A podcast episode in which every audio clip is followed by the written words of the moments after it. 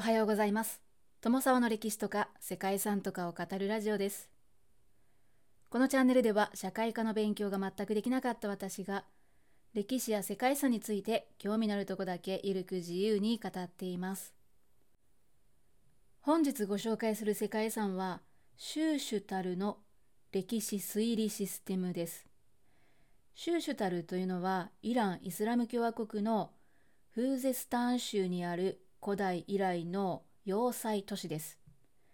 フーゼスタン州はイランの南西部にあってイラクとの国境に接していてまたペルシャ湾にも面しています。そしてそんなシューシュタルには現在でも使われている歴史的な推理施設があるんですね。シューシュタルはダレイオス1世の時代である紀元前5世紀頃に創建された都市です。推理施設は国内で最長のカールン川の流れを街中に供給してその水力は貴重な自然動力源としてさまざまな工夫の中で利用されてきました。世界遺産に登録されている水利施設としては塔やダム橋などで構成されていてまたカールン川のギャルギャル運河と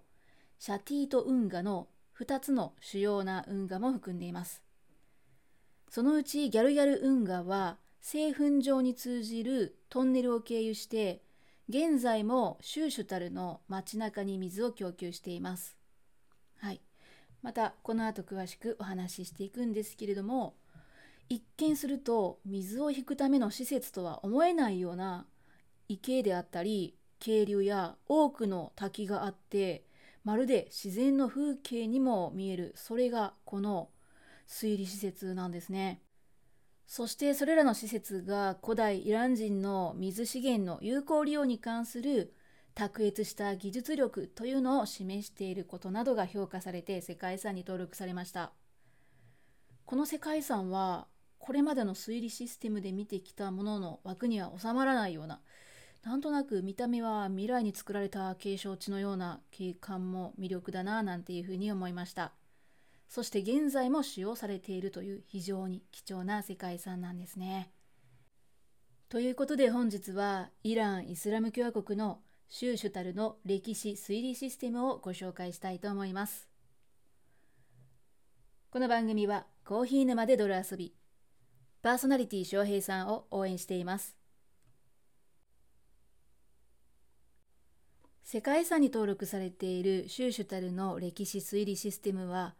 イランのフーゼンスタン州にある古代からの要塞都市シューシュタルに残る推理施設です。カール運河に作られた2つの運河を含み、その一つギャルギャル運河は現在でもシューシュタルの町に水を供給していて、また農場なども潤しています。シューシュタルは紀元前5世紀頃にアケメネス朝ペルシアのダレイオス一世がパサルガダイから遷都した首都スーサを起源とする都市です。アケメネス朝ペルシアというのは紀元前550年頃に遊牧イラン人が建設してオリエント一帯を支配した帝国ですね。前世紀だったダレイオス一世の時代にギリシャの遠征を開始したんですけれどもギリシャの征服には失敗しています。紀元前330年にはアレクサンドロス大王によって滅ぼされました。そんな歴史を持っていますね。推理システムはこのアケメネス朝ペルシアの時代から建設が開始されたとされていますけれども、本格的な建設はササン朝時代で3世紀に完成を迎えたそうです。これは日本では弥生時代とか古墳時代にあたる時代ということなので、その頃に作られた施設というのがまだ現役で利用されていると考えると当時の技術力の高さが少し想像できるかなというふうに思いますね。イランには他にも岩盤を掘って作られた灌漑施設としてペルシア式カナートも同様に世界遺産に登録されているわけなんですけれどもカナートというのは水源地となる井戸から地下の横穴を掘って長い地下水路を作って遠くに水を運ぶそんなシステムなんですけれどもこれによって乾燥地帯でも水を蒸発させることなくですね供給することができるということなんですね。でこういったですね古代イラン人の卓越した推理技術っていうのがねやっぱりあったんだなっていうのがわかる、まあ、こういった世界遺産というのが現在も存在していてそして使用されているというふうに考えるとですね非常に感慨深いなと思うわけなんですよね私もこの辺りの世界遺産が大好きなんですけれどもということで少し話が脱線してしまったんですけれどもシューシュタルはササン朝ペルシア時代にカールン川に浮かぶ中州となってササン朝における夏の首都にも選ばれていたそうですね。ササン朝ペルシアというのは3世紀にイラン高原を支配した農耕イラン系の国家で高度なイラン文明を発達させて発展したんですけれども7世紀の半ばにイスラム勢力の侵攻を受けて滅亡しています。はい、という歴史を持つ王朝なんですね。どちらも、ね、滅亡させられてしまったんですけれどもそんなササン朝ペルシアの時代にカールーン川はシューシュタルを囲む堀の役割を果たすようになって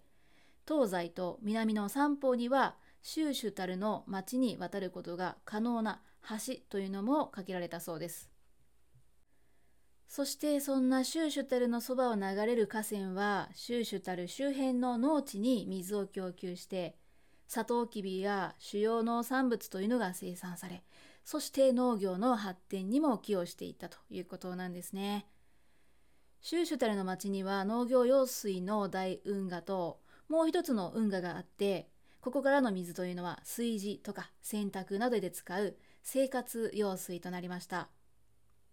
人々の暮らしを豊かにするために砂漠を潤す巨大な水利システムというのが築かれていったんですけれども、まあ、このシューシュタルの町には水路が張り巡らされています。これらは岩盤を掘り抜いて作った人工の水路なんですね。水は標高4000メートルを超えているザグロス山脈から流れてきて、イラン国内で最も長いカールン川から町に供給されています。その際には高い位置に貯水池を作ったり、岩盤を掘って作られたいくつもの水路へ流していくっていう、まあ、水路が作られたりっていうそういった工夫がされているんですね。そしてまだポンプがなかったこの時代に川のカーブを利用してダムを作るなどですね。やはり高度な工夫というのが凝らされていたそうです。また水を供給するだけにとどまらず水路の途中に水車なども設置されました。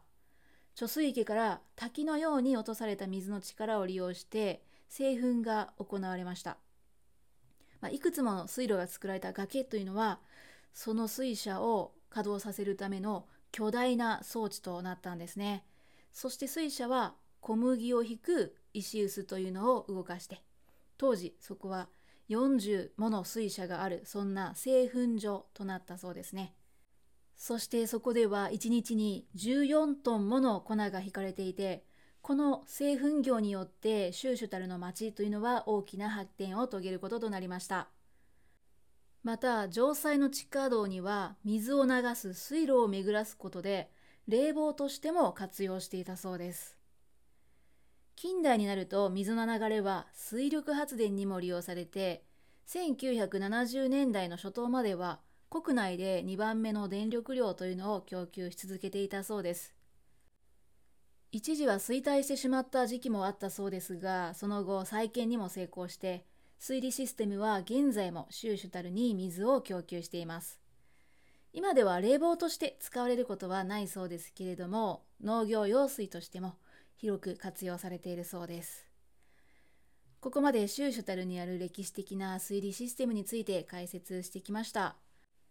イラン西部の砂漠の町シューシュタルにある巨大な推理システムは古代ペルシアの王が紀元前5世紀から建設を始めそして続けてきた大事業でした。砂漠を農地に変えるためにペルシアの王は山の雪解け水が生んだカールーン川に巨大なダムを築きそして大運河へと水を引き入れること考えました。そして水は町の製粉所を抜けて下流の田園地帯に供給されて豊かな町へと変貌を遂げていったんですね。川の流れとか地形を利用して作られたシューシュタルの推理システムというのは夏の間50度を超える過酷な地で暮らす人々にとっては恵みの水を届けてきたというわけなんですね。現代であればまあ思いつくような推理システムと思われるかもしれませんけれども当時それを考えて実際に大規模な施設を完成させたっていうねそんな知恵と技術が見える、うん、そういうところに感服するなというふうに思うわけなんですけれどもそしてそれがまだね現役で使用されているというね非常に貴重な世界遺産であるということは間違いなさそうですね。ということで本日は